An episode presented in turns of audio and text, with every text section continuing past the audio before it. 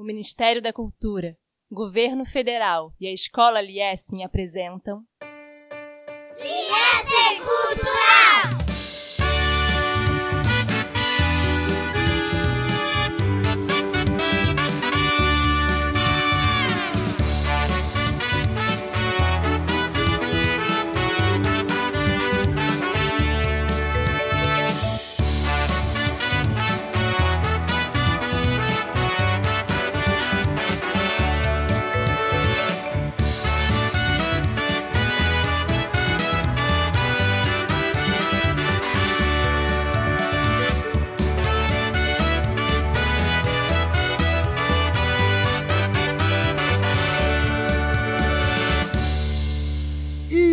Sejam bem-vindos a mais um episódio de Liessing Cultural, o seu podcast para falar de cultura. Eu estou aqui, Alberto Naar, seu host, com duas pessoas muito especiais para produzir o último episódio dessa temporada de artes visuais. A primeira pessoa é a pessoa que vocês já conhecem normalmente, Milena Manes Nunes. Por favor, dê oi para a galera. Olá de novo, pessoal. E também, hoje a gente tem uma pessoa diferente, uma pessoa como nunca tivemos nesse podcast, um artista convidado para falar da sua própria obra. Raul Wilson, tudo bem com você? Tudo bem, muito obrigado. Quero agradecer o convite e sempre muito bom essa troca. E muito obrigado pelo convite. Eu queria te apresentar a partir do seu teaser de apresentação. Você me autoriza? Sim, ok. Então vamos lá, gente. O nosso artista de hoje tem uma fala que eu considero muito forte e maravilhosa, que é a seguinte: Tudo à minha volta é lembrança e esquecimento. Me faço do acúmulo de presenças do passado e de ausências do presente. A memória se impõe sobre a nossa forma de existir no mundo, e do lugar da lembrança emerge um futuro feito de passado. A lei do esquecimento forjou o país que conhecemos, porque toda memória é um campo de batalha e um canteiro de obras. Sob sua força se destrói o mundo que inventamos ou se constrói o mundo que queremos. E depois disso eu bato muitas palmas para você. Muito obrigado. Bom, é, a gente trabalha com arte contemporânea aqui. Eu venho de outras linguagens, né, não das artes visuais. Assim como você também vem de outras linguagens a princípio, né, Raul? Eu entendo que dentro da arte contemporânea a gente trabalhe com arte conceitual em quase 100% do tempo. Então, para analisar uma obra de arte contemporânea, a gente tem que entender qual que é a visão do artista sobre o que é arte. A partir do que eu entendo, a arte trabalha no terreno da representação, de modo que a gente representa ideias, situações, relações, ideais, lugares, enfim. E a realidade concreta e material não é arte, porque é realidade, né? Se não fosse realidade, seria arte. A realidade comentada e criticada, quando representada em linguagem artística, de fato vira arte, e esse processo acontece através da produção de símbolos, em leituras mais objetivas ou subjetivas. E aí o símbolo presente em uma obra de arte é justamente o que comenta e critica a realidade. E às vezes, de vez em quando, esse novo símbolo faz mais sentido do que a realidade e significa melhor do que a realidade. Então, um símbolo que também pode ser chamado de signo, né, no sentido de significar, ele pode ressignificar a realidade a partir desse processo. E aí, quando as pessoas, o público, tem a oportunidade de encontrar com essa arte que ressignifica algum tema, aquela obra, a sua realidade muda. E aí, quando eu vejo a sua obra reflorestando a nossa gente, da série Reutopia, por exemplo, com tantos símbolos, a começar pela bandeira do Brasil, que é imediatamente identificável, mas modificada, né, com esse lema positivista substituído pela expressão reutopia, com a bandeira chiada numa árvore que remonta ao passado e o presente extrativista do país e a nossa relação com a natureza. E essa árvore às margens do córrego do Ipiranga, onde simbolicamente foi declarada a independência, com um fundo de uma rua tão brasileira, com carros tão brasileiros passando, enfim e essas locuções de pessoas falando sobre os seus sonhos, os sonhos do povo brasileiro, não os sonhos de Dom Pedro. Se a gente pode pensar que uma das funções do artista é a criação desses símbolos e claramente isso atravessa a sua produção, eu quero saber como é que você seleciona esses temas que você representa e como que você constrói essa representação com símbolos tão fortes. Eu vou retomar um pouco o início da sua fala, que eu acho que é importante destacar isso assim. Eu sou de uma região do Brasil que até pouco tempo quase não existia nos livros de história do Brasil, sabe?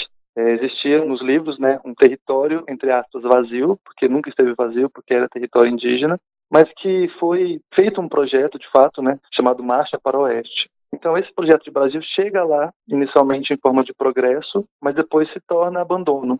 Então, a realidade dos meus antepassados e a minha, logo no início da infância, era uma realidade de abandono. Um pouco acesso à cultura, eu falo isso na sociedade, na escola, dentro de casa, uma cidade estruturada sobre um molde de uma violência coronelista, especialmente pelo garimpo que era presente lá, Então, fruto desse lugar, né, criado para a violência e para o abandono, a arte para mim, primeiro que era uma utopia, sabe? Tipo, arte para mim era aquilo que eu conhecia na escola, que eu tinha acesso à escola. E normalmente você aprende na escola muito pouco sobre o que de fato é arte, né? Aqueles clássicos, aquela coisa distante, aquela coisa do museu, sempre muito europeia e distante da minha realidade naquele momento da minha vida. Então, arte para mim era uma coisa assim, quase que impossível de pensar o que era. Era um, quase uma mitologia, sabe, inalcançável. Mas para mim, a arte foi de fato o que salvou a minha vida porque foi através do pensamento artístico, né? E aí isso, eu sempre fui uma criança artista, assim, porque para mim a arte veio muito mais como uma possibilidade de reinventar aquele mundo. Se eu via um mundo de violência, eu queria transformar esse mundo em alguma outra coisa. E como fazer isso? Então, eu era uma criança artista por isso. Então a arte veio muito nesse lugar, assim, sabe? Então, durante muito tempo, sendo um artista do interior do Brasil, né, do sertão do Brasil, eu me via como artista, mas não achava que esse era o meu mundo, sabe? Que eu deveria pertencer a esse mundo, porque eu fui educado a não pertencer a esse mundo. Com o tempo e amadurecimento, eu fui percebendo que a forma como eu modifiquei a minha vida e consegui criar novas formas de encarar a minha própria história e de fugir daquele campo minado, sabe? Foi a arte. A arte que me deu essa possibilidade, sabe? de projetar outros mundos, mesmo quando parecia impossível. Então, essa pergunta também responde a forma como eu produzo hoje. Eu gosto sempre de me lembrar da criança que eu fui, para que eu permaneça com a minha essência, porque eu não sou acadêmico. Eu não aprendi na faculdade o que é arte contemporânea, os movimentos artísticos, as técnicas tradicionais. Eu não sei o que é isso. Então, ao invés de tentar mergulhar nisso para tentar me adequar né, que um artista deveria ser, eu optei muito mais em tentar ser fiel à minha trajetória e à forma como a arte foi me guiando, sabe? Então a arte para mim é isso, é essa possibilidade de recriar o mundo. E como que a gente faz isso hoje no Brasil, por exemplo, né? É de alguma forma mergulhando nesses símbolos, né? Porque a arte está em tudo. A arte está em cada parte da nossa vida sem a gente perceber que está lá, mas ela está. Então, como gosto muito de história e como me interessa muito esse tema, o tema das relações humanas e da construção dos símbolos, eu juntei tudo isso, né? Essa vontade de recriar o um mundo e uma forma de fazer isso muito mais simples, assim, sabe? E que de fato eu consiga me conectar de uma forma rápida com quem está do outro lado. Eu acho que a arte termina quando ela chega no outro e começa ao mesmo tempo. Falei demais, né? Mas... a gente está aqui para ouvir você mesmo. É. E o impressionante, Raul, você falando, é, você não estudou, né? Você não, não fez a faculdade de arte, é, não tem a academia artística e compreendo completamente tudo que você está falando. Porém, veja, é um porém positivo. Toda a sua produção, desde o início, assim, de início de venda de trabalhos, quando você começou até hoje em dia, com a força toda que o seu trabalho tem, o quanto ela é, não é acadêmica que eu vou querer dizer, não, por você não ter estudado, é o quanto ela tem potência força estética, inovadora, e posso te falar isso assim, e certamente você já ouviu isso de outras pessoas, justamente por eu ter estudado, né, e por eu dar aula disso, não para adultos, né, não como é na faculdade, para crianças, de alguma forma, de uma forma mais lúdica, mais criativa, mas como o seu trabalho tem inovação sobre qualquer aspecto que a gente pense, que a gente veja. E o principal aí para mim, enquanto pessoa, é na temática, né? Mas se a gente for analisar a estética, a técnica, igualmente. Tem muita força, muita inovação, muita criatividade, muita potência que assim nenhuma pessoa pode dizer que você não é artista por você não ter estudado dentro desses moldes, tá? Muito obrigado. Não, Fiquei até sem graça agora. Não, mas que isso, assim, porque eu te conheci ano passado, conversando com um colega de faculdade, né, já de muitos anos, a gente conversando sobre arte e tal. Então, assim, a partir de uma música que eu mostrei para esse meu colega, ele me mandou uma imagem sua e tal. E quando eu caí nesse mundo aqui do podcast, dentro da escola que eu trabalho, e o Alberto me falou do Raul, você conhece? Eu fiquei até sem responder, assim, que maneiro. E hoje eu tô falando com você, assim, chega a ser emocionante. E pela apresentação que você fez, eu vi que vocês fizeram uma pesquisa, assim, porque eu, eu lembro desse texto que eu fiz, mas eu nem sei onde ele está. Não, mas eu sei, eu posso te mandar onde ele tá. É, tipo assim, falei, gente, eu fiz esse texto, mas assim, onde que tá esse texto? É, sim. Não, então, no meu caso, eu fiz, claro, né, uma pesquisona, como você falou, Uhum. para poder estar aqui com você, mas foi uma repesquisona, igual o seu Reutopia, foi uma Uhum. repesquisa, assim, de verdade, Uhum. porque, claro, acabei vendo muito mais coisa do que eu conhecia, né, para admirar ainda mais, mas principalmente, assim, agora, né, em 2023, mas foi uma repesquisa. Assim, e, e olhando, dá pra achar muita coisa, porque imagina, quando a gente é um artista autodidata e conhece muito pouco do mercado de arte no Brasil, né, que era a minha realidade há 10 anos atrás, Sim, para você aprender você tem que ralar muito, assim, né? Então, fiz a faculdade de letras, né? Porque no interior o mais próximo que tinha de artes, assim, era o curso de literatura letras, que tem tudo a ver, né, com o meu trabalho também. Eu gosto muito de escrever, por isso a escrita é tão presente assim no que eu faço. Mas eu sabia que eu não queria, não era só aquilo, sabe?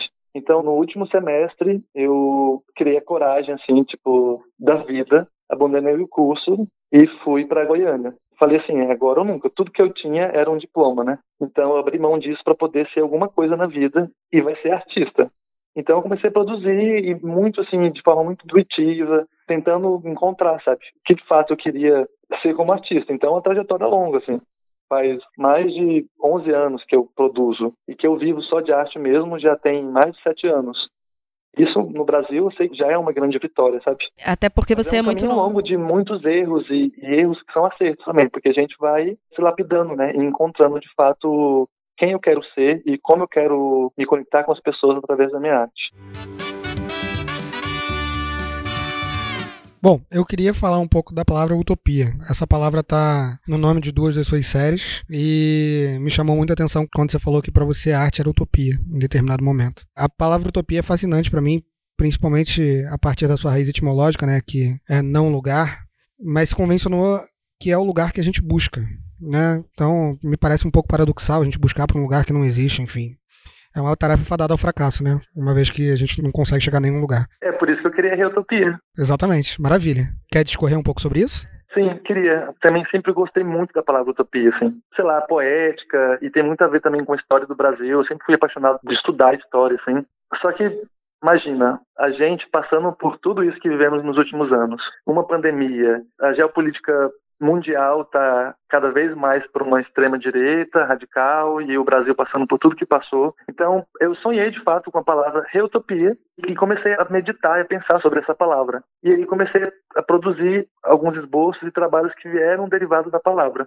E essa palavra é quase que a construção de um lugar, sabe? Enquanto na utopia ela é esse não lugar, na reutopia eu penso muito na construção desse lugar, que é olhar para esse passado né, sempre olhando para o passado, mas não com um olhar saudosista. É muito mais vendo nesse passado a semente né, do futuro, e a reutopia constrói o futuro, só que no agora. Então a gente não precisa ficar esperando o futuro chegar, porque ele está sendo feito agora. Mas ao mesmo tempo a palavra reutopia também é livre, sabe? Ela não está presa ao que eu imaginei para ela. Eu gosto que as pessoas conseguem expressar suas próprias reutopias quando conhecem esse trabalho, assim. Então, é quase uma sementinha do que eu pensei, do sonho que eu tive, mas que quando ela vai para as pessoas, ela se torna em outras diversas utopias. Por isso a forma da palavra também é escrita diferente, né? Tem o Y no lugar do I, tem esse arranjo diferente. É muito pensando nisso. Que lembra também alguma coisa indígena, né? Exato, remete a essa ancestralidade indígena. Perfeito. É, quando eu ia falar um pouco mais sobre utopia, eu estava pensando também nesse outro aspecto temporal, justamente, né? Que ela está sempre no futuro, né? Uhum. Ou seja, a, além de ser inalcançável em termos espaciais, ela também é inalcançável em termos temporais. Eu acho que eu já falei isso em algum episódio. Eu venho do teatro como linguagem artística primária, né? E no teatro, se um ator ou uma atriz atrai o olhar do público constantemente, a gente diz que ele tem presença de palco, né? E aí, com o tempo, eu fui entendendo o que é essa habilidade mística chamada presença como a capacidade de se manter presente em cena, né? Nem pensando no futuro, no que você tem que fazer, na deixa, nem no passado, no que você fez algum tempo atrás na cena, que você errou, sei lá, nem no público, como o público está te vendo, mas presente ali de corpo e alma, se entregar à história, ao personagem, enfim quase uma pegada mindfulness. E aí eu acho que esse é um paralelo interessante. De uma vez que você está presente em cena, é estar num lugar ficcional e por isso não existente, num tempo também que não existe, porque se você sabe tudo o que aconteceu e tudo que vai acontecer, num tempo que se repete a cada vez que você executa aquele espetáculo, você está mais ou menos numa utopia, né? E eu achei um paralelo interessante com essa utopia cênica de contação e recontação e construção de uma história teatral. E aí, Eu fiz um outro paralelo com a sua obra a partir disso, justamente nessa construção da história oficial, no que se escolhe contar e o que se escolhe não contar, né? Assim como a construção da história cênica, a construção da história oficial conta algumas coisas e esquece outras coisas, essa sua relação entre memória e esquecimento. Queria que você falasse um pouco disso, assim. Como que você revisita esse passado na reutopia, escolhendo lembrar e esquecer determinadas coisas. Esse tema da história do Brasil sempre foi muito caro para mim, desde quando eu fazia ensino médio, assim, eu sempre gostava de fazer trabalhos sobre isso, assim. Mas eu comecei a perceber que essa vontade de entender a história do Brasil partia muito também de uma vontade de entender a minha própria história porque eu queria entender, sabe, por que minha vida era da forma que era. Eu vou contextualizar um pouco para quem ainda não conhece, de saber um pouco de onde vem essa motivação. É, eu fui criado pela minha avó, porque a minha mãe e meu pai não puderam cuidar de mim por N razões, assim. Dessas razões, essa violência desse lugar, essa miséria, e isso fez com que as famílias fossem construídas de formas totalmente estruturadas. Então, o vício, o abuso sexual, o feminicídio, tudo isso são coisas que são temas da minha família. Mas tem um detalhe interessante, assim, que eu fui descobrir depois, investigando e, tentando trazer à tona esse esquecimento, que foi um episódio de epidemia de meningite no Brasil, que foi abafado pelo governo na época. Isso a gente está falando de, sei lá, 60 anos atrás, como as coisas se repetem na história do Brasil, né? Mas naquele momento, na história do Brasil, estava tendo essa epidemia de meningite e o governo simplesmente abandonou o povo e omitia essa epidemia. A mãe da minha avó morreu de meningite. Isso fez com que ela fosse criada por outras pessoas. Ela deixou nove filhos. Entre esses nove filhos, a minha avó. Então, minha avó foi criada por outras pessoas, na casa de outras pessoas. Também foi criada sem pai e sem mãe. Eu também fui criado sem pai e sem mãe. E a minha avó teve um filho que também morreu de meningite. Então eu comecei a perceber que isso não eram coincidências históricas, sabe? Isso eram projetos de Brasis e a minha história é fruto disso. É fruto, de alguma forma, desse abandono do Estado, desse projeto de genocídio e da forma como as coisas foram acontecendo. Então não era mais só sobre quem eu sou, era sobre parte desse projeto de Brasil que, de alguma forma, ainda está em andamento, né? Fazia parte daquele Brasil Central na época, daquele projeto de progresso do Brasil Central, mas que ainda está acontecendo. Então isso me levou a confrontar essas histórias esquecidas, assim, né? Por que, que a gente não fala sobre isso na escola, né? Sobre essas epidemias que foram abafadas e tantas famílias que foram destruturadas e perdidas por isso. E por que, que a gente ainda continua esquecendo? Eu penso muito na memória. A memória ela é feita de esquecimento também. Então, na medida que a gente escolhe lembrar de alguma coisa, a gente vai estar esquecendo alguma outra coisa. E o que, que a gente tem esquecido na história do Brasil sempre, sabe? Quais as histórias a gente tem constantemente esquecido? Quais as pessoas a gente tem constantemente apagado da história? Então, esse meu desejo de confrontar essa história oficial e adentrar isso parte muito inicialmente no desejo de entender minha própria história. E depois eu começo a perceber que isso é um projeto muito maior do que a minha própria biografia. É um projeto de Brasil. Isso é uma coisa que aconteceu recentemente, quando eu venho para São Paulo, conversando assim com pessoas da minha idade, sabe? Eu sempre conto essa história porque eu acho ela muito emblemática. E aí, quando você encontra pessoas da sua idade, é normal você falar do tempo da escola. Ah, porque na escola isso, na escola aquilo. E eu comentando assim, normalmente, né? Tipo, ah, não, porque na escola eu peguei o finalzinho da palmatória. E eu também ficava de joelho no milho. E no milho eram três níveis. Era de joelho no milho, joelho no milho de braço aberto, e de joelho no milho, de braço aberto e atrás da porta. E eu era profissional em todos na sala. E contando isso como se fosse comum em todas as escolas do Brasil, e eu percebo que não, que a maioria dos jovens da minha idade do Sudeste ou das regiões mais pro litoral brasileiro não passaram por isso. Então isso é um exemplo claro, né, de como essa violência ela é extinta nessa região litorânea do Brasil e ela invade o centro do Brasil e se instaura e se normaliza. Então, como que eu, que tenho 32 anos, passei por isso e uma pessoa que tem 50, 60 não passou? É isso, né? É mais uma parte da história esquecida. E quando essa parte da história é esquecida, ela se torna ainda mais uma camada de violência. Com certeza, é. eu sou mais velha que você e não passei por isso, e sou nascida, criada aqui no Sudeste. É exatamente isso, ao longo da nossa história, né? Eu lendo seus textos, que você fala muito, né, do como o esquecimento é programado, né, para fazer a gente não lembrar do que passou para não saber o que vai fazer, e você faz esse resgate o tempo todo, a partir e como você é corajoso, né? Eu acho que é uma das maiores características assim suas, porque tá claro, né, que você está usando da sua história, da sua biografia para falar de outras histórias, isso que você acabou de colocar. E tem que ter muita coragem, né, para se expor assim, e como seu de muitos e se fazer valer e sendo de muitas visões não era, né, para ter sido assim, digamos. E, e, foi com você, assim como foi com muitos. Então, assim, muito corajoso da sua parte. E a arte, e nós que apreciamos a arte, agradecemos, porque a arte, na minha visão, é muito fazer pensar. Eu não produzo arte como você, eu absorvo arte e gosto muito de absorver as suas obras de arte. Acho que dá essa coragem, assim, esse caminho da vazão, assim, acho que vem daí essa determinação de tocar nesses assuntos que são doídos, né? Você falou, assim como a Milena falou também no comentário dela, que você usa a sua história para contar histórias comuns de outras pessoas do povo brasileiro, né? E aí quando eu ouvi isso, eu lembrei imediatamente da série Singularidade, né?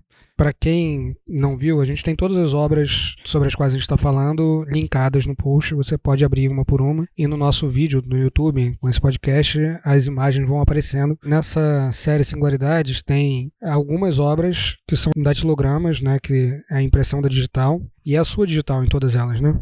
Sobre essa digital do Raul repetida várias vezes, a gente tem imagens de pessoas brasileiras retiradas de arquivos públicos. E aí, quando você faz isso, você justapõe simbolicamente a sua identidade com a identidade dessas pessoas e a sua história com a história delas, né? meio que concretizando isso que a gente acabou de ouvir você falar. Para além disso, na verdade, ao retirar essas imagens de arquivos, você também reescreve a história porque essas imagens que vieram de arquivos viram arquivos, né? Galerias, museus, enfim, a partir da sua obra, elas viram arquivo e viram nova história, ressignificando de fato a história, né? Redocumentando. E aí, isso me lembra automaticamente dessas figuras mitológicas fundadoras de povos, como o povo judeu, todo mundo é filho de Abraão, em princípio, assim, como Gengis Khan é pai de, sei lá, metade do mundo. Os cristãos se remetem a Jesus, os americanos têm George Washington e o Brasil não tem essa pessoa. Inclusive, a partir daquele conceito da C. Ribeiro, da ninguémdade, né, que, enfim, você também explora, já fica à vontade para falar sobre isso, mas eu queria perguntar em específico, porque assim, se o Brasil não tem isso, não é Cabral que descobriu, não é Dom Pedro que proclamou a independência, você acha que a arte é capaz de produzir essa figura unificadora de um povo brasileiro? É um assunto muito, assim, complexo, né? O Brasil é imenso, especialmente por essa complexidade também. É, mas esse tema da ninguémdade do Darcy, vai totalmente em contra essa série e também, de certa forma, até todo o meu trabalho, né? Derivados da ninguémdade de Darcy, eu fiz a ninguentude, que é muito essa busca por essa identidade do que somos. E aí, mais uma vez, é, história do Brasil e a minha história se cruzam, assim, nesse ciclo de pesquisa e entendimento. Nessa passagem do livro do Darcy, ele fala muito sobre esse primeiro, né, quase uma mitologia, um pensamento, assim, sobre esse primeiro brasileiro que surgiu naquela época, né? Fruto de uma relação, por exemplo, por uma indígena e um europeu. E dentro dessa relação surgiria um indivíduo que não pertenceria a nenhum dos mundos. Ele não seria nem criado pela mãe indígena e nem criado pelo pai europeu. Nenhum dos dois era responsável por esse novo indivíduo. Então, esse novo indivíduo, criado sem pai nem mãe, teria que descobrir, buscar pelo direito de ser alguma coisa. Fugir da ninguém-tude. É quase isso a minha trajetória na arte, né? Eu me identifico muito com isso, porque eu acho que pai e mãe, no caso pai menos, né, porque existem ainda muitos brasileiros que não têm o luxo de ser criado por pai ou por mãe, mas ao menos uma mãe, uma avó, mas quando lhe falta, né, a presença dessas duas figuras que são tão importantes para a constituição da identidade, como que você vai se transformar em alguma coisa, né? Como ser alguma coisa se lhe falta essa própria impressão digital do que você vai ser? Então, nessa busca de entender quem eu seria e nessa busca de entender esse Brasil, surge essa série, que parte dessa minha marca, né, do meu datilograma, e começa a construir esses retratos em 3x4 de milhares de brasileiros que construíram a história, mas que foram esquecidos da história. Os primeiros retratos que eu produzo essa série são de pessoas em domínio público, né, que estão registradas em fotografias em domínio público, mas que na época eram pessoas que eram produto, que elas eram uma mercadoria. Então elas morriam sem direito a existir. Não tinham nome, não tinham mandato, não existiam na história. Então eu começo a registrar essas pessoas. E essa série já tem quatro anos que eu produzo ela. Com o tempo, né, como o meu trabalho também fala muito dessa retomada de um passado, mas visando muito a construção de um futuro feito agora, eu senti necessidade de colocar alguns rostos conhecidos para que as pessoas em algum momento parassem durante o trabalho e falassem: essa aqui eu reconheço. Existem muitos rostos que eu não reconheço, que eu até posso achar que tem alguém parecido, mas essa aqui eu sei quem é. Que era para dar uma sensação assim de que estamos construindo, sabe? Estamos de fato reescrevendo essa história e tem pessoas que estão fazendo isso e que estão na história por isso. Então eu coloquei algumas pessoas conhecidas, especialmente pessoas da literatura. Então tem a Carolina Maria de Jesus, tem a Cora Coralina, Manuel de Barros, tem o Ayrton Krenak também. E essa montagem única atualmente está sendo exposta na Bienal das Amazônias. Eu tinha uma pergunta aqui relacionada justamente ao Wilton Krenak e a eleição dele para a Academia Brasileira de Letras. A pergunta ela se constrói da seguinte forma: recentemente, o marco temporal foi derrubado pelo STF e aprovado no Senado. O Ailton Krenak foi eleito para a Academia Brasileira de Letras, mas uma bancada ruralista de mais de 300 deputados e 40 senadores excluíram o agro do PL que regulamenta o mercado de carbono. A gente vê tensões políticas nas instituições puxando para um lado e para o outro, né? E a sua obra Monumento à Independência 3 mostra que esse é um tema que está no seu radar. Como um artista pode se posicionar nessas lutas de poder institucional, fazendo a diferença de fato para construir um país ou uma sociedade no sentido dos temas que ele acredita? No meu caso, isso é um tema que diz totalmente a forma como eu fui criado, né? Imagina, eu venho do centro do centro, então eu tô ali, eu pego um pedaço do Mato Grosso e um pedaço do Goiás. Então é ali que mora, de fato, a grande casa desse projeto, né? Que é transformar, especialmente agora, a gente fala muito da Amazônia, mas o Cerrado também está virando passo, né? E a importância da preservação do Cerrado também é muito crucial para o futuro do Brasil. Mas quando criança ainda, eu não tinha noção do que o agro era capaz, né? Que projeto era esse de agro. Mas, ao crescer, sempre tive uma relação muito forte com o rio também, com o rio Araguaia, porque a casa da minha avó ficava perto do rio Araguaia. Na verdade, é o rio Araguaia que corta a cidade. Então, de um lado você está no Mato Grosso e do outro lado você está no Goiás e você é só dividido por uma ponte. E lá em Barra se instaurou uma friboi, na verdade. Com o tempo, começaram a jogar dejetos de boi, da friboi, no rio. Então existia um momento do dia que você não sentia mais o cheiro do rio, você sentia o cheiro de carne podre, sabe? Que ia para a atmosfera. E isso de ano a ano, sabe? Então, de fato, eu como uma criança, eu cresci vendo esse projeto de progresso, ele visa destruir, de fato, tudo que está à sua volta. E o que importa é o lucro. Isso é muito maior do que eu imaginava, né? Porque isso é um projeto de Brasil que está aí desde 1500. Né? E ainda existe muito lugar do Mato Grosso que as pessoas não conhecem, sabe? É um Brasil de fato inimaginável para grande parte do povo brasileiro. Tem muitas cidades que são territórios assim sem lei que as pessoas acham que pode tudo porque é isso que eu mencionei agora, né? Esse progresso chega lá em forma de violência e como que você cura a violência de uma sociedade que foi criada dessa forma, né? Então ainda existe muito ainda tudo isso enraizado, assim. Então as pessoas não se importam com o rio, elas se importam com a carne no prato e é uma cultura, né? É uma cultura passada de pai para filho. Dentro do meu trabalho, eu falo bem pesado disso, sim, porque essa série Monumento à Independência foi uma pesquisa que eu fiz para enfrentar mesmo essa, entre aspas, comemoração dos 200 anos de independência do Brasil, né? Então eu recriei essas bandeiras que já foram bandeiras brasileiras em algum momento com símbolos atuais, assim. Eu vou reconstruindo todo esse projeto que foi plantado, como ele era e como ele está agora. E é isso, né?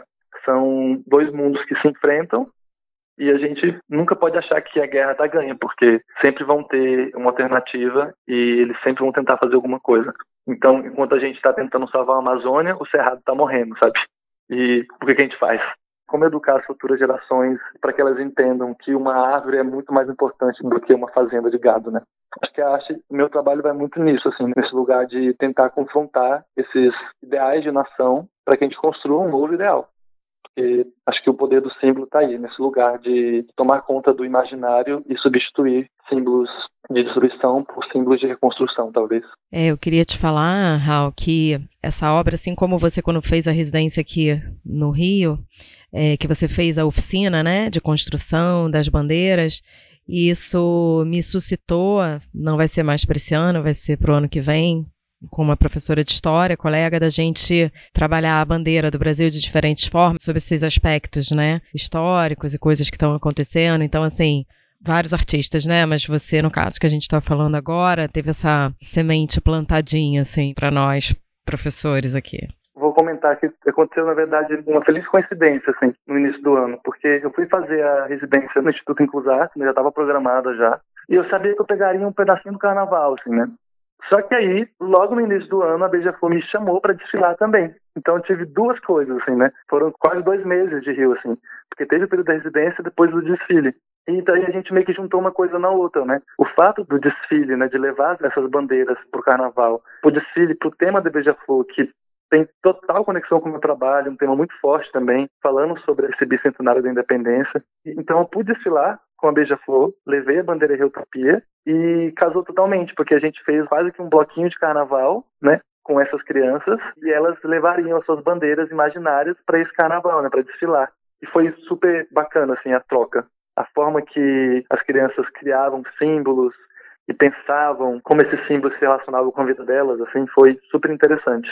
E é tão incrível como esse poder do simbólico, ele de fato é capaz de mudar a visão das pessoas e isso muda a vida das pessoas, assim, a forma como elas se relacionam com o mundo totalmente. Na última resposta que você deu, você falou um pouco sobre como o lucro está acima de todas as outras coisas e você tem uma série sobre isso, né? Em República da Desigualdade, o seu material é dinheiro, né? O papel moeda. E me lembra muito as obras Dinheiro Grátis, que era um, um monólogo do Michel Melamed. Me lembra também O Dinheiro Vivo, do Vic Muniz, e Árvore do Dinheiro e Cruzeiro Zero, do Silvio Meirelles. E aí, dentro dessa sua pesquisa sobre identidade, eu queria saber de você, não tem como deixar passar, né, que o dinheiro é fundamental na criação de uma identidade, de uma personalidade. Como é que você vê isso na sua obra? Se você for pensar assim sobre todas as séries que eu faço, eu gosto de sempre ter quase que um objeto ou alguma linha, sabe, de conexão com o outro, com a vida das pessoas. Então, no caso dessa série, claramente temos o dinheiro, mas é muito mais uma ideia de ilusão do que é o dinheiro. Tanto que as obras dessa série são bem maiores do que o dinheiro, sabe? Então, nitidamente, a pessoa consegue perceber que não é uma nota de verdade. É mais a representação disso, dessa entre aspas, realidade, né? do que é real e do que não é real. E o verso dela também é um verso vazio. Dentro dessa pesquisa, eu comecei ela antes da pandemia, mas depois intensifiquei com a pandemia por, tudo que nós vivemos coletivamente, que o Brasil viveu coletivamente. Acho que a questão da República da Desigualdade é um tema assim, fundamental para entender o Brasil, sabe? A forma como a distribuição de renda sempre foi tão desigual, tão injusta na condição do Brasil, é quase que o pilar de todos os problemas sociais que a gente enfrenta. Essa série é uma tentativa de ilustrar isso, assim. Então são notas de A a Z em que eu tento representar as mais diversas formas de desigualdade dentro do Brasil. E o dinheiro é isso, né? Por incrível que pareça, o dinheiro é o, entre aspas, o remédio, mas ao mesmo tempo a doença de tudo isso, né? Porque se não há distribuição de renda, cada vez mais as injustiças só crescem, só aumentam. Então, como transformar isso, né? É mais uma reflexão nesse sentido, assim. Eu acho essa série, assim, maravilhosa, porque você realmente colocou muitas, né? Se a gente pensar vários tipos de desigualdade, né, que a gente tem, pô, só no Brasil, cara, e dá para ficar analisando cada nota que você fez, né? Eu queria que você falasse um pouco, que é o que eu fiquei assim particularmente curiosa, com a questão da criação dessa técnica, né, que eu li que você botou xerografia. Então, acredito, né, as xerox que você trabalha em cima digitalmente de cada nota, digigravura, mas você pode? Claro que sim, é, inicialmente, no estado início, né? Eu criei uma nota falsa, né? Isso, que é zero real. Isso, era para aparecer um dinheiro e é para ele parecer falso. Sim. Tanto que dá para você ver o zero ali, mas se você coloca um pouco mais de contraste, ou se você observa bem, dá para ver o 100 também. Sim. Porque na nota original tem o 100, mas bem apagadinho assim. Então tem o zero e tem o 100, né? Tipo, de um extremo ao outro. E eu substituí o lema da nota original, que seria República Federativa por República da Desigualdade, e no lugar de Deus seja louvado, eu faço uma sátira a isso, né? Que no Deus da República da Desigualdade é a meritocracia, que é essa grande ilusão que valida e sustenta as desigualdades brasileiras. Então, por isso que está a expressão meritocracia seja louvada. E aí, depois de criar essa nota falsa, né, dessa realidade brasileira, eu comecei a pensar, tipo, eu vou para o passado colonial brasileiro, a gente é um país que lucrou durante séculos sobre o trabalho de pessoas que eram forçadamente escravizadas. Então, isso diz muito sobre a nossa história. E começo a representar até o Brasil contemporâneo, especialmente naquele momento em que estávamos com a Covid, né? Pessoas entregando iFood de máscara. E eu gosto muito também, dentro da minha pesquisa, assim, de tudo que eu faço, eu gosto muito que a técnica tenha a ver com o trabalho. Por isso que vocês vão ver que cada série eu quero dizer uma coisa e eu escolho uma técnica diferente para dizer isso. Isso é demais, isso é demais, oh, Raul. Isso eu acho assim muito legal e você tem uma frase, já te interrompendo, desculpa, que você botou Não, assim. Imagina. É a técnica que tem que se curvar ao poder narrativo da obra. É exatamente isso que você está falando, né? Exatamente. Então eu pensei, como que eu vou representar, né? Tipo, uma coisa comum que está em todos nós, né? Tipo, todo mundo já fez isso ou teve que fazer isso alguma vez na vida, está em diferentes camadas sociais e pertence, tipo, né, ao dia a dia de todo brasileiro e ao mesmo tempo é uma coisa barata, fácil de fazer e desvalorizada. A xerox. Então, era uma técnica que eu desenvolvi para poder trazer essa camada para o trabalho que unifica, sabe, a narrativa do trabalho. Então, faço a digigravura e faço essa técnica de xerografia sobre a nota, para ficar com essa textura, sabe? Parecendo de fato que é uma xerografia. E fica esse contraste, né, do preto e branco com essa nota que você criou, assim. Exato. No tom realmente das notas, né, brasileiras de dinheiro. Eu vou te perguntar, Raul, porque eu não tenho vergonha de ser ignorante. Tem uma coisa que me chama muita atenção nessa série, que em algumas dessas obras, algumas das pessoas estão transparentes em partes. Como é que você faz isso? Como que você alcança esse resultado estético? É o, o efeito da xerografia, né? Porque o que, que eu faço? Vamos fazer uma metáfora. Eu tenho a tela que seria a nota vazia, seria o zero real, né? A nota A, que ela é de A a Z, né? Seria a nota A. E aí eu faço essa xerografia sobre esse suporte. Então o suporte ele já tem cor. Então quando eu pego essa camada em preto e branco e passo ela para o suporte que já tem cor, ela fica com esse aspecto de apagamento, sabe assim? De, de desbotamento. E diferente de uma xerox comum, você usa o papel branco, então você tem ali o contraste do branco e preto. Como as notas já possuíam cor e já possuíam essa textura, ela fica com essa dupla exposição, como se fosse uma dupla exposição. Caraca, é incrível. Eu acho muito poético esse símbolo da pessoa apagada no dinheiro. E o verso dela, como é um verso vazio, né? Eu assino e escrevo alguma coisa, normalmente uma das minhas poesias, tem uma palavra muito forte dentro do meu trabalho também. Então, o verso dela, apesar de ser um verso vazio, eu preencho com alguma coisa, sabe? Com alguma possibilidade de, de fato, reescrever tudo isso. Então, tem a minha assinatura e esses escritos feitos na máquina de escrever. Aí olha isso, né? A gente tem aqui no Rio, né? Na universidade, na faculdade de artes visuais, tem estudo de os vários tipos de gravura, os vários tipos de pintura, os vários tipos de desenho. E você que não teve essa educação formal, como você disse, você faz esse tipo de trabalho. Poxa, maravilhoso demais. Com muita técnica, com muita sabedoria de uma técnica que você disse que não estudou. Fala sério. É, e também eu gosto muito de trazer elementos para o trabalho que sejam elementos do dia a dia, sabe? Assim, elementos comuns. Para que mesmo uma pessoa que não tem interesse por artes ou que nunca teve acesso a artes consiga mergulhar, sabe assim? Sim, possa ter um interesse, né? Isso, é quase que um fio condutor assim de poesia do trabalho que eu coloco para poder puxar a pessoa para dentro do trabalho, sabe? Sabe o que você está me lembrando, Raul? Tá me lembrando quando eu era moleque e usava dinheiro em papel, que é uma coisa que é muito raro hoje em dia, né? Que eu pegava de vez em quando um dinheiro que estava desenhado, que tinha uma parada escrita. Eu mesmo desenhava no dinheiro de vez em quando, para passar, porque existiam nessas trocas financeiras uma troca de alguma coisa que não era financeira também, né? Era quase um pedaço de você que você passava junto com o dinheiro. E é muito revelador, né? Eu, enquanto criança ou adolescente, não pensava nisso em passar uma parte de mim no dinheiro. É interessante isso que você falou, porque eu, quando eu fiz esse trabalho, eu não conhecia, por exemplo, o trabalho do Cildo ainda. Sério? Não conhecia. Caraca, conversa tanto, né? Aí imagina, eu postei na internet e viralizou, sabe? Um desses trabalhos assim, tipo, teve mais de 5 mil compartilhamentos, assim. Que espetáculo. E eu não conhecia, sabe, assim, toda a pesquisa do Ciro, das moedas e tudo mais, depois conheci outros artistas também. Mas eu achei super interessante como é diferente, sabe? O Brasil daquela época era um Brasil em que faria sentido um trabalho ser feito num papel mesmo, num dinheiro, né, físico. E já o meu trabalho fazia muito mais sentido circular na internet, sabe? Como um dinheiro falso mesmo. Então, eu achei legal também, tipo, a forma como a interação que nós temos com o dinheiro hoje, ela é muito mais simbólica do que material falando, assim, né? Verdade. Nem lembro a última vez que eu paguei alguma coisa de dinheiro mesmo. É, exatamente. Não se usa mais, né?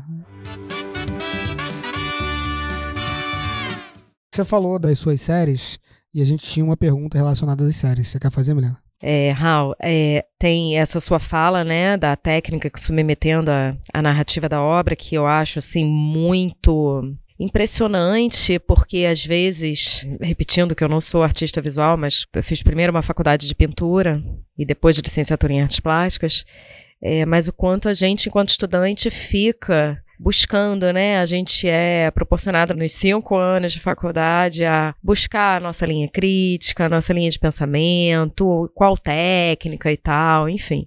Coisas que, sinceramente, hoje em dia eu não sei nem se tá assim. A faculdade mudou o currículo e tal. Acredito que para uma coisa mais contemporânea é melhor de quando eu estudei há 20 anos atrás. Mas a sua narrativa toda, que, como eu falei no início, a temática, é o que mais, assim, me move, me comove na sua arte, mas não tem como não falar da técnica, né? E como você falou agora da técnica andando com o que você está falando. Então, assim, essa coisa que eu não sei nem dimensionar que você tem com a máquina de escrever, Cara, isso é realmente. Assim, eu acho que você tem noção da reação das pessoas vendo as suas obras que você faz com máquina de escrever, né? Todas elas, assim, não tem nem como escolher uma melhor. Assim, a que eu, Milena, gosto mais é das páginas pequenas, né, dos livros, e que você ainda monta uma imagem maior com várias imagens menores. Alberto sabe por que, que eu gosto mais disso. Isso tem um quê de Vicky Muniz também, né? Mas, enfim, de mosaico, de fazer uma coisa grande com menores. Mas, enfim, é o uso da máquina, você desenhar com a máquina. Eu li em algum lugar a técnica como você fez, porque ela é difícil, né? É uma técnica sua que você desenvolveu, que você inventou e que você fala que é para você poder produzir rapidamente uma coisa para ser mais rápido que já é demorado, né? Com certeza. Mas assim, incrível, é demais. Eu queria que você um, falasse, porque assim as pessoas vão linkar depois, né, para ver as imagens. E aí, enquanto estiverem te ouvindo, falando sobre hum, Aí não só sobre a técnica, óbvio, né? Sobre a temática e o seu trabalho todo com a máquina. Desculpa interromper, eu queria colocar uma pergunta junto com essa pergunta, se você me permite. que é, você vem de letras, né? A gente vê a máquina de escrever como uma ferramenta justamente para escrever, né? não para produzir uma obra de arte visual. E a gente pensa, quando a gente pensa em texto, em outras linguagens artísticas, a gente pensa em literatura, obviamente, na letra da música, a gente pensa no texto teatral, peça, no roteiro cinematográfico, no cinema, enfim. Mas as artes visuais não é uma coisa que o público necessariamente relacione com texto e com palavra e você usa as palavras para além da máquina de escrever, né? E aí uma questão além de estética conceitual, como um elemento que potencializa as suas obras. Então eu queria que você falasse, aproveitando que você já vai falar da máquina de escrever e dessa estética que você criou a partir dessa técnica, sobre o seu trato com as palavras nas suas obras também, por favor. É, eu sempre tive uma relação muito forte assim, com a escrita. Quando eu era criança, eu pensava, ah, quero ser escritor. Eu gostava muito de contar histórias, de ouvir histórias. Já era uma coisa que eu gostava com o amadurecimento e a vontade de ser artista e essa vontade, né, como eu já falei, de criar novos mundos, eu não pensava que eu poderia juntar as duas coisas. Mas a ideia mesmo, assim, o que me fez ver que era possível é porque eu bordava ponta cruz com a minha avó. E para quem conhece ponto cruz, ponto cruz é um bordado que você faz, bem demorado, juntando um pontinho no outro. Um quadradinho que vai no quadradinho, você muda as cores, você faz o contorno e você vai criando a imagem. É basicamente assim que eu comecei a produzir essas obras na máquina, colocando uma letrinha do lado da outra e vendo como que eu conseguiria criar uma forma. Só que, como eu disse, né, eu gosto que a técnica tenha muito a ver com a poética, com o que eu quero dizer com o trabalho. E nada melhor do que reescrever a história do Brasil utilizando uma máquina de escrever, né? Eu pesquisei muito sobre a história do objeto também e como a máquina de escrever foi usada durante muitos anos no Brasil para criar documentos Então a gente tem muitos documentos da história da ditadura que foram feitos com máquina de escrever, por escritores, muitas identidades que nós usamos, né? Pelo menos eu, na minha idade, já tive uma identidade que foi feita com a máquina de escrever. Então esse objeto, de fato, ele já foi usado por milhares de brasileiros para documentar a história do Brasil. Então eu fiz essa ponte, sabe? Essa ponte que também é técnica, mas simbólica de pensar e reimaginar o Brasil. Para mim, que estou imerso nisso há muitos anos, realmente é como se estivesse bordando, sabe? É uma coisa fácil na minha cabeça de entender. Mas eu sei que para as pessoas isso é fora da casinha totalmente. Espero que eu tenha respondido a pergunta de vocês. É, eu estou pensando aqui se você respondeu. Eu acho que você respondeu em parte. Eu acho que você ficou devendo a parte do uso da palavra como objeto de potencialização da sua obra. Como a poesia está muito presente no meu dia a dia, sabe assim, sempre estou escrevendo alguma coisa. Muitas vezes eu começo um, trabalho escrevendo poeticamente sobre o trabalho. Então, quando eu passo isso para a folha, existem várias camadas para o trabalho ser finalizado, e tem uma camada importante que é justamente isso. Eu começo a destacar palavras ou esconder palavras. Quase que nessa sobreposição de memórias em que, na medida em que eu revelo uma memória, eu escondo outra. E eu vou criando essas camadas infinitas. E a palavra é quase que uma pincelada, né? É uma pincelada barulhenta, né? Que a máquina de escrever faz. Ao mesmo tempo que ela é matéria-prima, ela não está presa ao trabalho, sabe? Isso faz com que a poesia presente ali na construção da obra, ela de alguma forma também crie uma vida própria, porque a pessoa vai interpretar aquilo com a bagagem que ela tiver, né? Então, imagina, uma obra que é feita de milhares de letras e palavras. Diante de uma pessoa, aquela palavra vai tocar ela de alguma forma. E acho que é nesse lugar que a obra se torna ainda maior, assim. Porque é como se fosse um fragmento de poesia que toma um lugar particular na vida de cada pessoa, né? Como se fosse uma poesia mesmo, a ser interpretada, ser sentida. Agora você respondeu. Gostei bastante da sua resposta. Me remeteu quando você falou de uma pincelada que grita.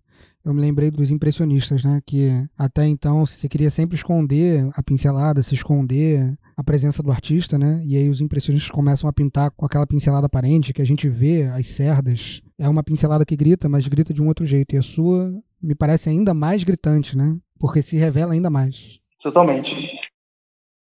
Alguém mencionou, estou guardando um assunto aqui para não esquecer, o Vic Muniz. Quem que falou? Todo mundo falou do Vic Muniz aqui. Tem uma história interessante que talvez vocês não saibam que eu vou contar. Ai, meu Deus.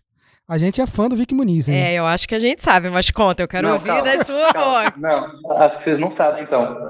Imagina, eu, como falei para vocês, vocês entendem meu percurso, minha história e tudo mais, e eu nunca imaginei que eu seria artista, porque ser artista era um lugar muito utópico, né? Tipo, inalcançável. Eu já tentei ser tudo, até o exército já me inscrevi. Porque, na verdade, eu queria fugir daquele lugar de violência e não sabia como, né? E eu lembro que eu assisti, logo que saiu, assim, peguei um link pirata, assim, e assisti o documentário, Lixo Extraordinário.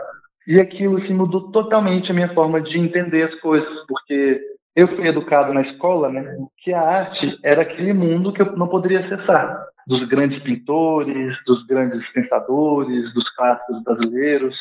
E eu não me via ali, sabe? É como se aquela história da arte não fosse para mim.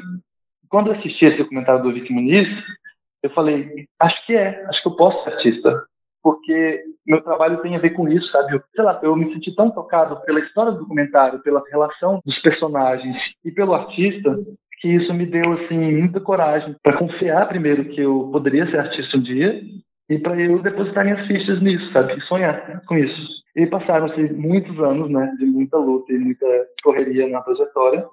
Eu conheci o Vic Muniz e contei essa história para ele. Como tudo começou, sabe assim?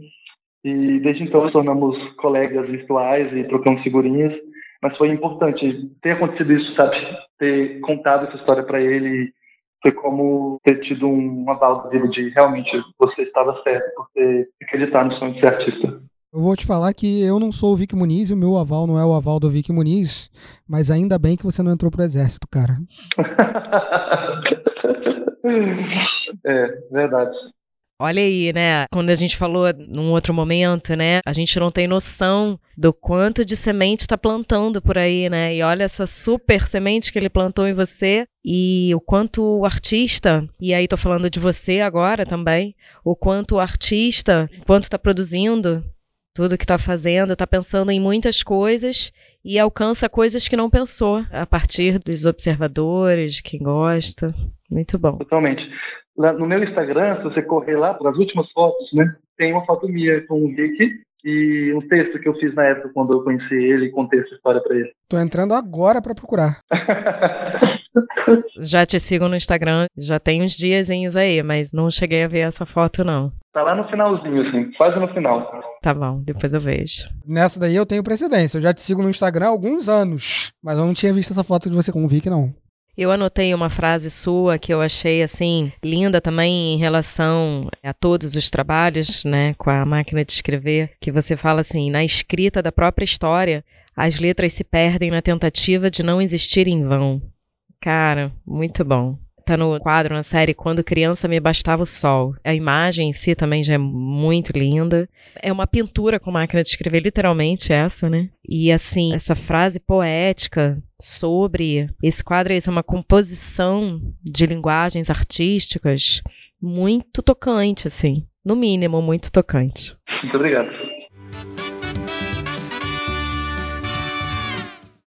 Você já falou um pouco sobre isso, na verdade, mas eu queria aprofundar um pouco, se você tiver interesse em aprofundar. Tem uma obra chamada Falsa Dicotomia, que você faz uma releitura dos Operários da Tarsila do Amaral. E Operários é uma pintura que representa tão bem o Brasil, né? E é tão simbólica. E você trabalhou tão bem com essa releitura, que fica super potente. Na carteira de trabalho, né? É. E aí, assim, a partir disso, eu queria saber de você quais são as suas referências. Você já falou de Vic Muniz, que é uma referência forte. Já falou do Cildo, que não foi referência, mas se relaciona com o seu trabalho.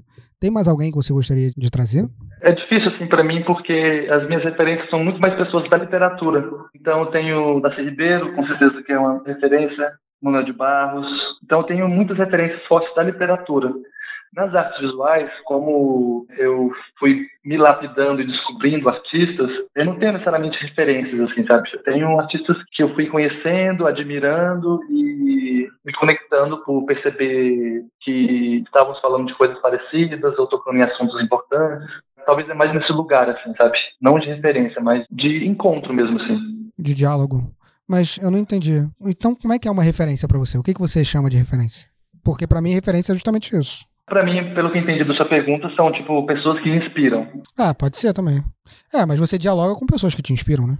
As pessoas que mais me inspiram dentro do trabalho são escritores. Como artistas visuais, eu acho que existe diálogo, assim, sabe? Mas que germinou em mim o desejo de fazer arte, por incrível que pareça, foram escritores, assim. E eu vi comunismo, né? É muito legal essa perspectiva, sabia? Porque, assim, eu não entendo muito imagina, se eu estou fazendo um trabalho e esbarro num artista que já fez algo que toca no mesmo assunto não é exatamente uma referência, sabe? É um ponto de encontro, um diálogo, que muitas vezes acontece durante a viagem, assim, sabe? Então, é um roteiro, uma direção que eu vou percorrendo e vou me esbarrando com outros artistas. Não sei se eu consegui te explicar. Não, conseguiu explicar sim. Eu já tinha entendido a princípio, na verdade, eu só fiz a pergunta para provocar, porque eu sou assim mesmo. Mas o... esse negócio das suas referências artísticas serem mais literárias e você ter enveredado por um caminho mais de artes visuais é muito interessante, cara. E eu fiquei pensando do Ailton Krenak, né, que foi uma coisa que me marcou bastante recentemente, dele ter sido eleito para a Academia Brasileira de Letras eu pensei assim, cara, tem tanto a ver com o trabalho do Hal, o que esse cara escreve. Eu super achei que você ia fazer uma coisa com ele, tipo o que você fez com Utopia Original, né? Usar o Darcy como suporte, não só suporte material, concreto, como também suporte conceitual. E aí, quando você falou que você fez uma das singularidades com o rosto dele, eu fiquei assim, pô, aí, ó, imaginei e tava certo. Conexão. Eu tô procurando até agora aqui a sua foto com o Vicky Muniz, não achei ainda, hein? Tá no final, você tá no final do Instagram? Eu cheguei no fim já. Você chegou no fim, sobe uma, duas, três, quatro fileiras. É porque ele tá com um chapéu de cangaceiro. É que era uma festa. A gente tava numa festa e ele tá fantasiado. Né? a cara dele tá demais, muito boa. A sua também tá muito boa. Eu tô fantasiado de cowboy e ele tá fantasiado de cangaceiro, uma coisa assim. Espetáculo, muito bom, acabei de ver. A foto para referência de quem estiver ouvindo é do dia 2 de junho de 2019 antes da pandemia, quando o Flamengo ganhava tudo e ainda éramos muito felizes. Ai, meu Deus do céu. Você não é flamenguista, não, né? Não, sou não. Entendi. Tá bom, tudo bem. É, eu gosto de você mesmo assim. tá perdoado, tá perdoado. E a última coisa que eu tinha pra falar pra você é sobre a obra O Brasil é Terra Indígena que é muito reveladora dos seus processos, né? Você tem esse core no seu trabalho de trabalhar com documentos oficiais, né? E ressignificar esses documentos. E essa aí, eu acho que é tipo, se pudesse haver uma coisa que fosse um resumo, que não fosse reducionista, enfim, eu acho que é essa obra, porque a gente se depara de cara com uma identidade vazia, né? Sem nome, sem digital, enfim com um indígena com um arco retesado, assim, deitado com as costas no chão, como que para bater uma ave, um pássaro, talvez. É baseado no trabalho do Debré. Ah, do Debré, pode crer, verdade. E as coisas que estão escritas na identidade, que é um documento emitido pela Secretaria de Segurança Pública do Estado de Sítio Eminente, e embaixo da assinatura as palavras crise de identidade sem direção. Quer dizer, sem direção é uma parada tipo meio, beleza, a gente está procurando aqui uma utopia, para onde estamos indo. Exatamente. A gente não sabe qual é a nossa identidade, mas a gente está procurando. A nossa identidade está meio vazia, a gente tentando preencher com uma coisa ou com outra. Esse negócio que você falou que é baseado no Debré, eu nem tinha me ligado, mas agora eu me lembrei. E faz todo um, sentido de ser uma identidade construída de um europeu que veio para o Brasil e pintou o Brasil da forma como ele via. Então é uma parada meio colonizadora, mas ao mesmo tempo é uma identidade vazia, num estado de sítio, numa crise permanente, numa crise iminente. Cara, assim, em termos simbólicos, é muito condensadora dos temas que você costuma trabalhar, provoca para muitas direções diferentes e, cara, para mim, isso daí é a epítome da arte conceitual, porque, assim, sem querer ser desrespeitoso com você, mas em termos práticos, não oferece um desafio técnico enorme para produzir essa obra, né? Mas o desafio intelectual que é produzir uma obra dessa é gigantesco. E essa obra só é tão forte, tão potente, porque ela se relaciona com todo o seu corpo de obra, né? Eu penso isso, realmente. Eu gosto de criar uma relação entre todos os trabalhos, assim. E o que você falou faz muito sentido, porque se você pega esse trabalho, ele tem tudo, né? Tem as formas em preto e vermelho, tem a identidade, eu poderia colocar tranquilamente uma digital ali também, tem a máquina de escrever, então é isso, né? Esse documento sendo construído, né? Esse documento Brasil sendo construído. Então, cara, o que eu posso falar para você agora é obrigado. Obrigado por ser brasileiro e obrigado por produzir no Brasil. Parabéns pela sua obra. Obrigado por estar aqui com a gente, dividindo um pouco de você com a gente, como você divide através da sua arte. Gostaria de me comprometer aqui, assim que eu juntar um pouco de dinheiro, comprar uma obra sua.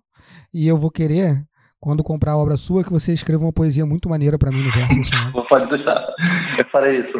Milena, você quer falar alguma coisa pro Raul? Ah, eu quero falar que eu queria ter ido no Arte Rio só pra te ver, mas eu não conseguia. Nossa, foi uma loucura, foi uma loucura. Mas foi muito bom encontrar todo mundo, assim, a galera. É, né? Eu vi um monte de foto, poxa, muito legal. E assim, só te elogiar e agradecer mais uma vez e reproduzindo assim tudo que o Alberto acabou de falar, mas agradecer em nome da arte por ter você e por ser brasileira, assim, não é por não ter as mesmas condições de vida que eu não, muito mais do que compreender, acho que assim, sinta por ser brasileira tudo que você passa com a sua obra e por isso agradeço. Muito obrigado, gente. Ficou muito feliz com essa troca. É o que a gente falou, né, durante essa conversa, assim, sobre sementes, assim, né? Como a gente pode estar o tempo todo semeando a vida das pessoas, mudando a vida das pessoas, a gente nem percebe. Então, toda vez que eu tenho a oportunidade assim de ter encontros assim com pessoas para falar de assuntos importantes, para falar de arte, eu sempre tento ser muito assim solícito e atender a todos, porque é isso, é como se a gente estivesse tocando sementes assim. E o Brasil precisa de reflorestar, né? Então, vamos trocar muitas sementes juntos. Exatamente, tudo se complementa, é isso aí. Eu queria fazer um comentário que, nossa, Milena, você fez uma pesquisa tão boa, você trouxe umas poesias que eu fiz assim, tipo, nossa, que lindo isso, eu que escrevi. Gostei. Vai pegar o seu caderninho e vai procurar todas as poesias, né? É. Como assim? Onde é que tava isso? Espetáculo. Maravilha. Então, foi isso. Vou fazer uma coisa inédita nesse episódio, Raul. Alguém tem alguma dica para falar sobre o trabalho do Hal? Talvez o próprio Hal tenha alguma dica para falar sobre o próprio trabalho dele? Como assim uma dica? Todo final de episódio a gente fala uma dica cultural que pode ser ou para aprofundar no tema do episódio ou uma dica lateral que se relacione de alguma forma com a obra que a gente está falando. No meu caso, tenho assim, uma indicação literária precisa, importante, urgente, que é o livro do Nascer Ribeiro, né? que é Povo Brasileiro, e se você quiser ainda mergulhar um pouco ainda mais desses mundos que a gente comentou, seria assistir o documentário Lixo Extraordinário. Então, o povo brasileiro, que é suporte da obra Utopia Original, do próprio Raul Wilson. De toda a minha pesquisa, de alguma forma. E Lixo Extraordinário, que é o documentário do Vic, que a gente falou sobre ele no nosso primeiro episódio de Vic Muniz. Se você não ouviu o nosso primeiro episódio de Vic Muniz, essa é a minha dica para você. Volta lá e ouça, porque é muito bom. É muito bom esse primeiro episódio. Modéstia à parte, a Milena tá mandando bem demais nesse episódio. Alberto, olha só, ele tá me zoando muito. Não tô zoando nada, ela mandou bem mesmo. Mandou bem, ouvinte. Ai, gente. Ai, não, ó, a minha dica é minha dica é você, né? Entrar no seu Instagram. Pô, não vale. Eu falo pra entrar no Não Instagram vale. de todos os artistas Pois nessa é. temporada. O e que, que fala, acontece. Raul? Ele começou com isso de Instagram. Eu, eu sou meio por fora. Era até então, né? Dessas mídias, assim, todas. Só que agora, depois de gravar os podcasts, já virou o oposto, entendeu? Já é quase a segunda coisa que eu vou fazer é entrar no Instagram do artista. E o seu é muito bom, muito bom de divulgação de trabalho, das coisas que você faz. Tem muita coisa que eu escrevo também, assim, então às vezes tem algumas postagens que a pessoa pode pensar que é só uma foto, alguma coisa assim, mas tem ali a parte escrita também, que faz parte do trabalho, assim. É, exatamente. Então seria uma dica, assim, tem muitas coisas legais do Instagram que daria pra mergulhar um pouco mais no trabalho. Sim, sim. E só no Instagram tem, pelo menos de tudo que eu vi, tem essa junção que eu acho assim muito boa na contemporaneidade de poesia, imagem e vídeo, né? Então você acaba fazendo vídeo instalações, né, no Instagram, e aí é o bom dos vídeos curtos, né, de hoje em dia que você acaba levando uma arte de um acesso fácil, mas de fazer pensar, não de coisas bobas, né? Que é o que mais tem no Instagram hoje em dia, enfim. Legal, isso mesmo. Muito bom o seu Instagram, eu acho ótimo. Já que a gente tá falando no Instagram do homem, eu quero fazer uma análise para além do que a gente faz normalmente, que diferente da maioria dos Instagrams de artistas que a gente comentou durante essa temporada, o Instagram do Raul é quase que um ateliê aberto. Se eu estiver falando besteira, tu me corrige, hein, Raul, mas É, é bem isso, né? que dá a sensação de que você pode acompanhar ali, mais do que só as obras, o processo criativo dele e ir pescando ali como que você constrói, como que ele constrói, né? Porque eu tô falando com o ouvinte, não tô falando com o Raul, como que ele constrói essa identidade conceitual das obras dele, mas enfim, essa identidade artística que ele tem. Cara, acabei de lembrar de uma última pergunta. Ai, meu Deus. Ai, meu Desculpa, Deus. Raul, vou tomar mais do seu tempo. Seguinte, eu não sei qual é o seu nome civil e também nem quero saber, sim, com todo respeito, porque Raul Wilson é a sua persona artística pra mim perfeita. Não, mas posso falar. Meu nome de batismo é Raul Wilson Maciel de Oliveira. Mentira, é esse o seu nome mesmo? Exato, Raul Wilson Maciel de Oliveira. Gente. Escrito desse jeito? Raul e o Wilson estão juntos. Eu só dei um respiro ali, tipo, Raul, respira, o Wilson. Mas é Raul Wilson. Caraca, que espetáculo. Que eu ia te perguntar se você tinha inventado esse nome e se você tivesse inventado esse nome, quando a gente cria essa persona artística, é quase como se a gente estivesse criando uma nova identidade. Isso se relaciona com a sua obra de um jeito que se relaciona com a obra de pouquíssimos artistas. Então, para qualquer artista, quando vai escolher um nome artístico, isso significa uma coisa. Para você, significa outra totalmente diferente. É quase como fundar uma nova pessoa. Como que você vê esse processo, esse procedimento? É, pra mim foi mais uma escolha, assim. Eu escolhi não trocar de nome, né? Tipo, eu continuo sendo Raul Wilson. E essa escolha foi uma escolha muito assim. Eu vou dar certo com esse nome, sabe? Tipo, foi meu pai que escolheu esse nome pra mim. Eu nem sei porquê, sabe? Meu pai não me criou, não me inspirou nada na vida. Mas ele me deu esse nome. Então é quase que uma teimosia da vida, sabe? Mesmo que a única coisa que você tenha me dado seja o nome, eu vou fazer uma grande coisa com isso. Então, decidi não trocar o nome e deixei, tipo, Raul Wilson. E acho que esse nome tem muito a ver com o Brasil, sabe? Tipo, o Brasil é isso, sabe? Essa mistura de palavras, de lugares, de mundos, de línguas que se misturam, né? Eu sou mais um brasileiro com nome difícil no Brasil. Acho que por isso esse nome é tão, tão brasileiro, assim, sabe? Quase a mistura do nome indígena com o nome americanizado de filme. E se você traduz o Wilson, vira Filho Selvagem, eu acho isso muito legal. Foi mais uma escolha de não mudar o nome, sabe? Eu queria ser teimoso e fazer algo valioso com esse nome. Muito legal. Eu tava elucubrando que seria alguma abreviação, junção, alguma coisa assim, como tem bastante, né, também no Brasil. Gostei de saber dessa história. que Foi essa sua teimosia. Eu ia terminar com você falando assim: foi esse o nome que ele me deu, então eu vou fazer alguma coisa grande com isso. E aí ia terminar o podcast. Mas você falou uma coisa super interessante de novo depois dos Brasis, que os Brasis são assim, várias línguas. Agora eu não sei mais como eu termino esse podcast. Você pode cortar e colocar uma parte de depois. Isso, exatamente. É, faça uma montagem cinematográfica, perfeito. Exatamente. A verdade é que eu não quero acabar essa conversa. Eu quero ser seu amigo. Vai ter que fazer um episódio duplo, né? A gente falou tanto. Maravilha, querido. Quando vier no Rio, por favor, avise, a gente marca uma coisa. Tá bom. Obrigado, Foi um gente. prazer enorme. Muito obrigado pelo seu tempo. Muitíssimo obrigada. Nossa, é muito Um legal. abraço, abraço não. Vou continuar aqui que eu tenho que trabalhar ainda mais umas duas horas hoje. Vai lá. Maravilha, valeu, querido. Um abraço. Abraço. Tchau, tchau. Obrigadão, tudo de bom. Bom, esse foi o episódio Hal Wilson para finalizar nossa temporada de artes visuais. Professora Milena, você quer falar alguma coisa para se despedir? Ah, eu achei o máximo esse último episódio. Fechamos com chave de ouro. Espero que os ouvintes também gostem. A gente se divertiu. E é isso, arte múltipla. Todos os episódios de todas as linguagens estão sendo muito bem feitos, pensados, produzidos. A gente fica aqui nervoso, né, para falar, para gravar, mas foi um prazer. Muito obrigada. Muito obrigado a você também, Milena. Eu devo dizer que também foi um prazer enorme gravar com você esses 10 episódios. Até a próxima, ouvintes. Próximo segmento que a gente vai trabalhar vai ser de literatura. Até lá, nos recebam bem entre seus ouvidos. Comentem, curtam, compartilhem. Até a próxima. Valeu, tchau, tchau. Podcast produzido por Alma Cultural.